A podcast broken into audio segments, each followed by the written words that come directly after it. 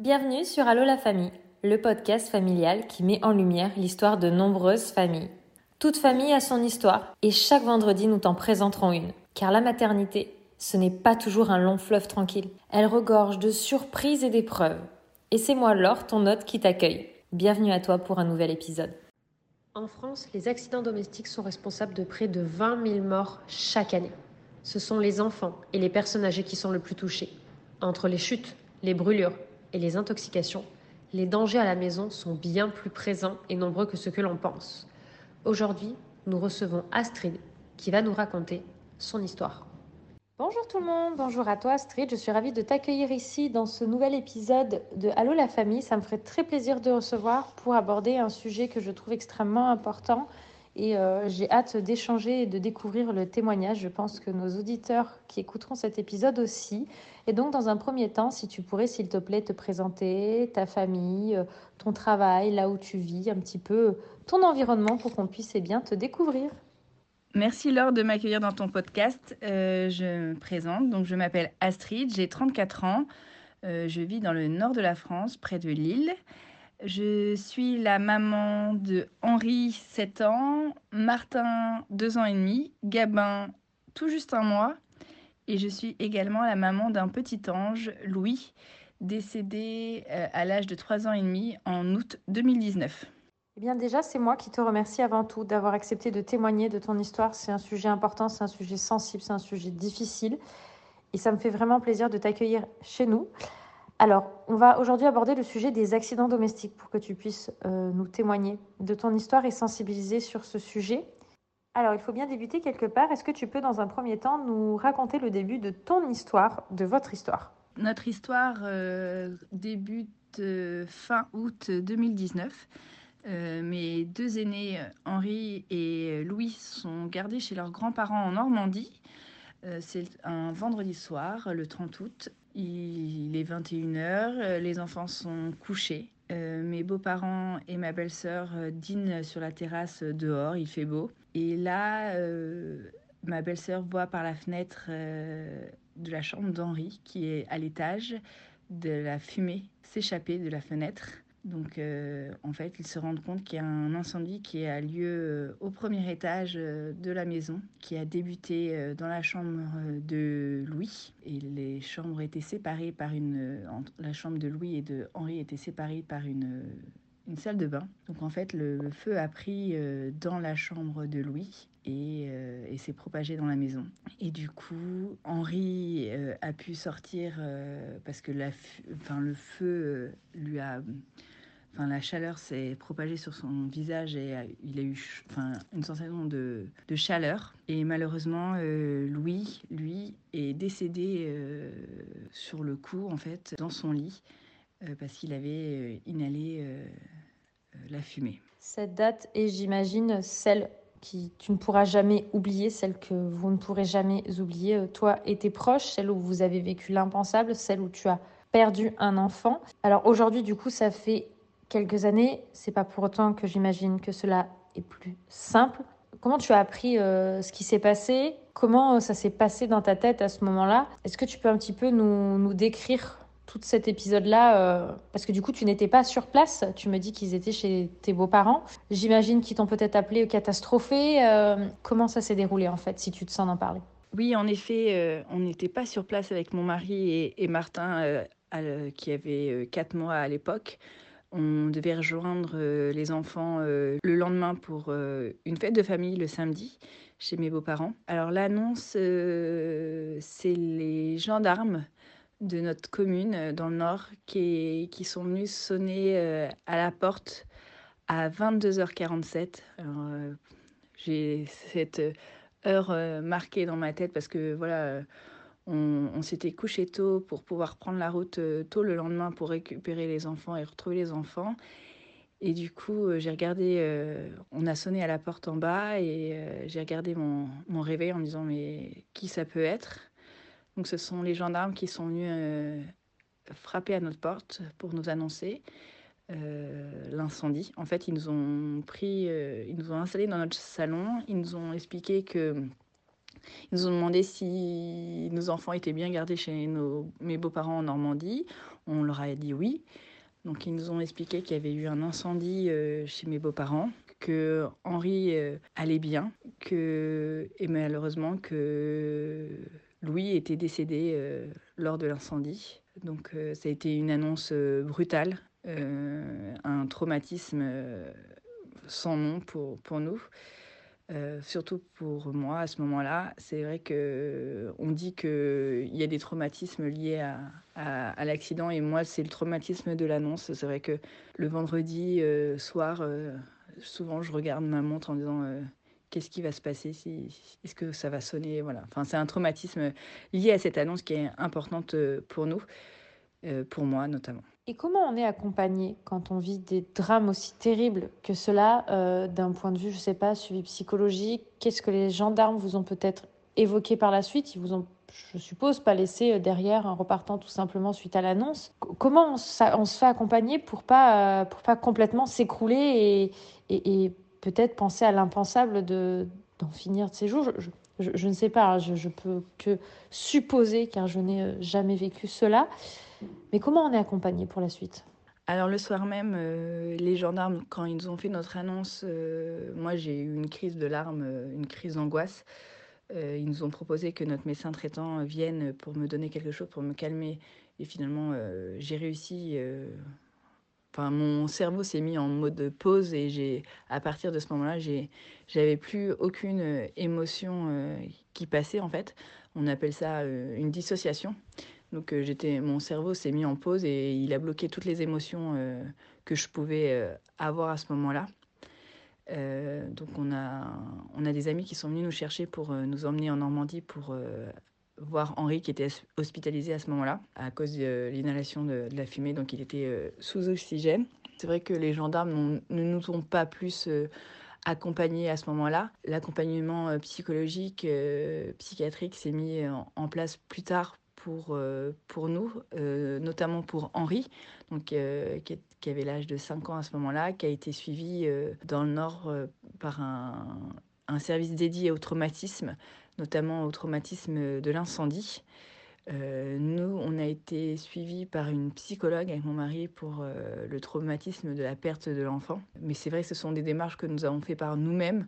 Il n'y a pas vraiment de cellules euh, de crise ou ce genre de choses qui, sont mis en place euh, comme euh, lors d'événements d'une autre importance type attentat ou ce genre de choses. Il y a des soutiens psychologiques qui sont mis en place, cellules psychologiques qui sont mis en place.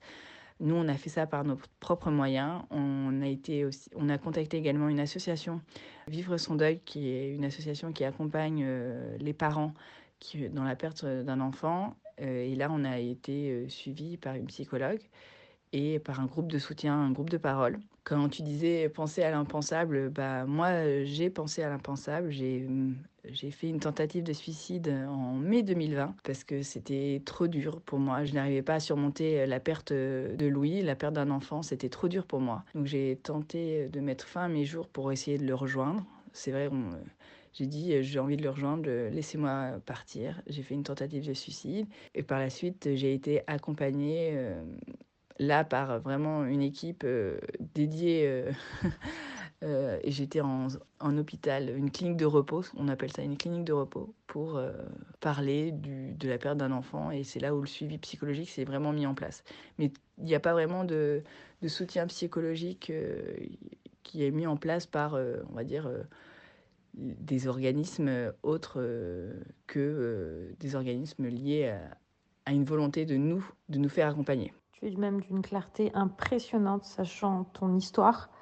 Euh, tu arrives à poser des mots et donner des détails de ressenti de façon tellement claire, c'est vraiment impressionnant. Du coup, c'est vous qui avez fait toutes les démarches pour pour ne pas vous effondrer, pour essayer euh, de continuer à avancer. Tu me parles d'une tentative de suicide. Je peux imaginer euh, combien cela peut être affreusement difficile de continuer à avancer dans sa vie quand on a perdu euh, un enfant. Comment, du coup, tu as pu, ou tu es encore dans ton chemin de reconstruction, toi, pour ton grand? Comment lui s'est-il reconstruit par rapport à ce, à ce qu'il a vécu?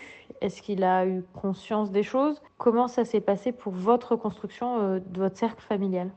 Alors pour ma part, donc j'ai été suivie par une psychiatre et une psychologue suite à ma tentative de suicide pendant bah, jusqu'à novembre 2020. Ensuite, j'ai eu des, des rendez-vous avec ma psychologue plus espacés parce que le travail de deuil et de reconstruction s'est fait petit à petit. Euh, le groupe de soutien aussi de l'association Vivre son deuil euh, m'a beaucoup aidé. J'ai également euh, commencé à écrire un, livre pour un peu poser ce qui s'est passé, également faire un peu de prévention sur ces accidents domestiques. Et voilà. Et pour Henri, donc, qui, était âgé de 5 ans à, à l'époque, donc il a été suivi par un psychiatre pendant un an sur euh, le traumatisme de l'incendie parce que c'était très difficile pour lui. Et depuis peu, euh, il est suivi par une psychologue pour euh, parler de son deuil, perte de son petit frère, parce qu'ils avaient 20 mois d'écart, donc ils étaient vraiment, c'était un, duo très fusionnel. Il s'est rendu compte des choses. C'est vrai que du coup, c'est vrai qu'il a, il a grandi un peu plus rapidement que les enfants de son âge.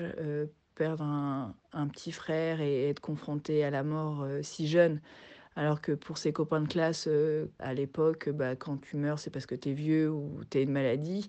Là, mourir si jeune, euh, brutalement, soudainement, euh, à cause d'un incendie, voilà, ça, ça, fait, ça fait grandir les enfants et, être confronté à la mort si jeune et à la perte d'un petit frère d'un enfin, frère ou une sœur euh, à cette époque-là, euh, voilà, ça fait grandir. Il est suivi par une psychologue et, et ça, ça va. Il, il parle de, de, Louis. Enfin voilà, la perte de Louis, la mort de Louis, c'est pas un sujet qui est tabou dans notre famille depuis le début. Voilà, Louis, il a toujours une place euh, dans notre vie. On parle de lui quotidiennement, même à Martin qui est âgé de de deux ans et demi, euh, il sait très bien que Louis, c'est un de ses frères. C'est petit Louis pour nous maintenant. Et euh, il sait très bien qu'on va au cimetière pour le voir. Voilà. Certes, on a perdu Louis, mais il est toujours présent dans nos vies et euh, il le sera toujours. Donc toi et ton mari, vous avez réussi à vous faire aider, accompagner pour vous, pour votre fils aîné, pour avancer, pour remonter la pente,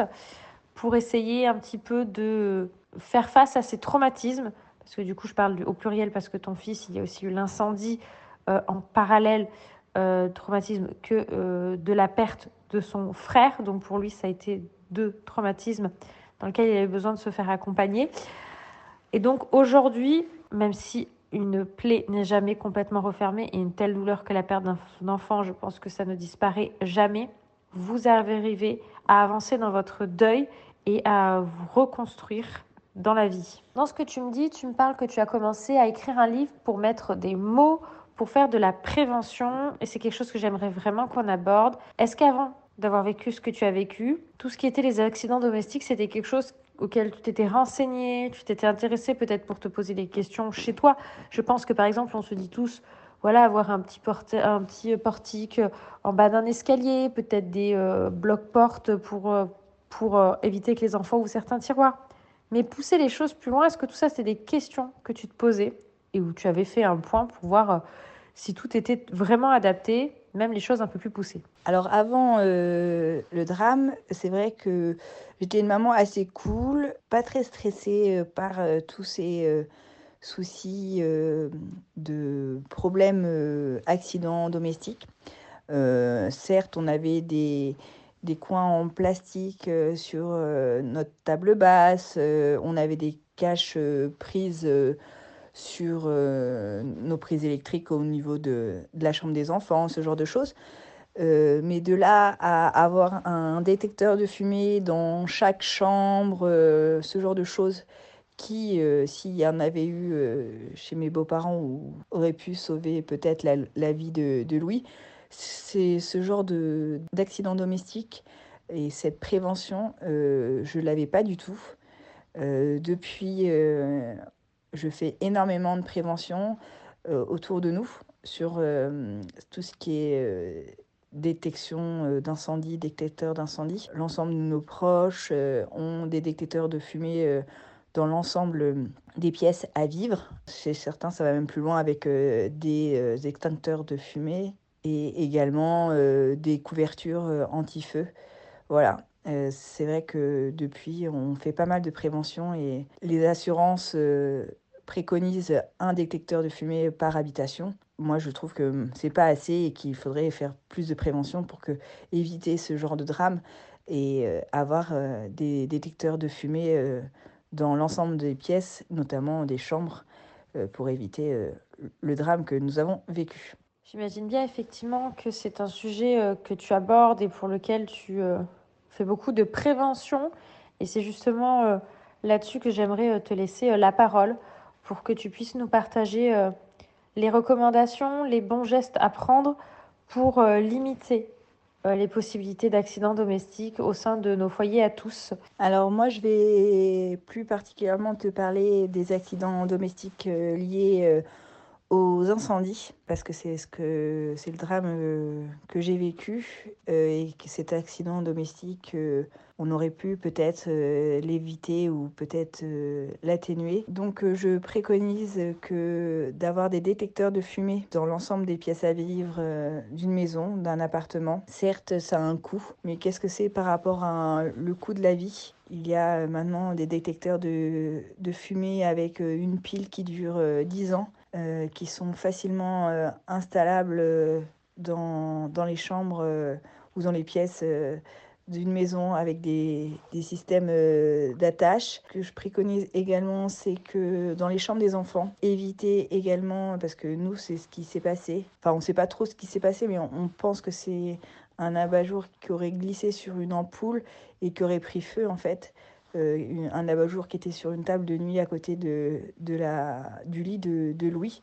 Donc éviter ce genre d'abat-jour euh, posé, vous savez, sur, sur les lampes euh, qui peuvent un peu bouger et toucher une lampe qui est chaude et prendre feu. Et également, si vous pouvez avoir aussi des couvertures anti-feu, ça peut aider également lorsqu'il y a un feu qui se déclare chez vous et qui permet aussi de, se protéger et de protéger vos proches lors de, d'incendie, également des extincteurs et de surveiller également euh, la date de validité, parce qu'il y a une date de validité sur les extincteurs.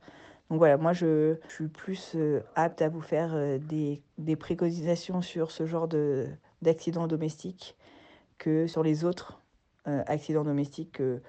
on peut pas dire que je suis une pro, même si maintenant je fais plus attention à tout ce qui est produit d'entretien, je les mets pas à la portée euh, de mes enfants qui sont les plus jeunes. Voilà, il y a des gestes euh, à, avoir et à éviter euh, lorsqu'on a des enfants pour éviter tout ce qui est accident domestique qui est une des principales causes de décès d'enfants en France. Eh bien, je te remercie pour tes précisions et tes recommandations. Moi, la première, je vais les appliquer, notamment concernant les détecteurs de fumée, puisqu'effectivement, j'en ai un dans mon habitation, dans la pièce de vie, mais je n'en dispose pas dans les euh, pièces où les enfants et nous-mêmes dormons. Donc, cela va être euh, tout bientôt changé. Et euh, je pense que par ta prévention, tu peux sauver de nombreuses vies. Et je pense que cela, c'est juste incroyable. Merci beaucoup Astrid d'avoir euh, accepté de nous partager ton histoire. Je pense que ça va en aider plus d'une d'entre nous sur le fait de se renseigner encore plus de façon accrue sur les accidents domestiques, sur la prévention qu'on peut avoir euh, chez nous, et puis nous aussi peut-être communiquer autour de nous sur, comme tu le dis si bien, les détecteurs de fumée, qui sont euh, des gestes à faire. Et comme tu dis, ça a peut-être un coût, mais ce n'est rien à côté d'une vie. Merci Laure de m'avoir reçu dans ton podcast et de m'avoir permis de parler de ce qui s'était passé, de faire de la prévention sur ces accidents euh, domestiques. Donc euh, je n'ai qu'une chose à dire pour conclure, euh, prenez soin de vous et de vos proches par des petits gestes de prévention. Merci à tous. Merci à toi Astrid, je vous souhaite tout le meilleur à toi et ta famille et tes proches et peut-être à très bientôt dans un nouvel épisode sur Allo la famille.